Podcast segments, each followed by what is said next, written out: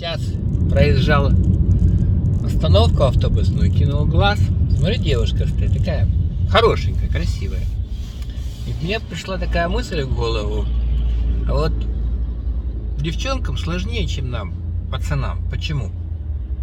А потому что все время нужно быть красивой. Вот по умолчанию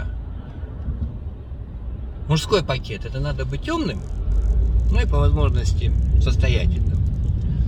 А женщине должна быть красивая.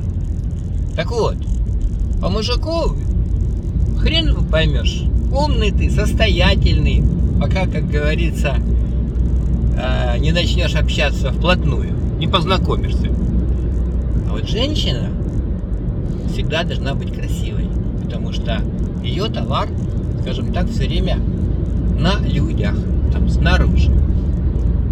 Тяжело вам, девчонки.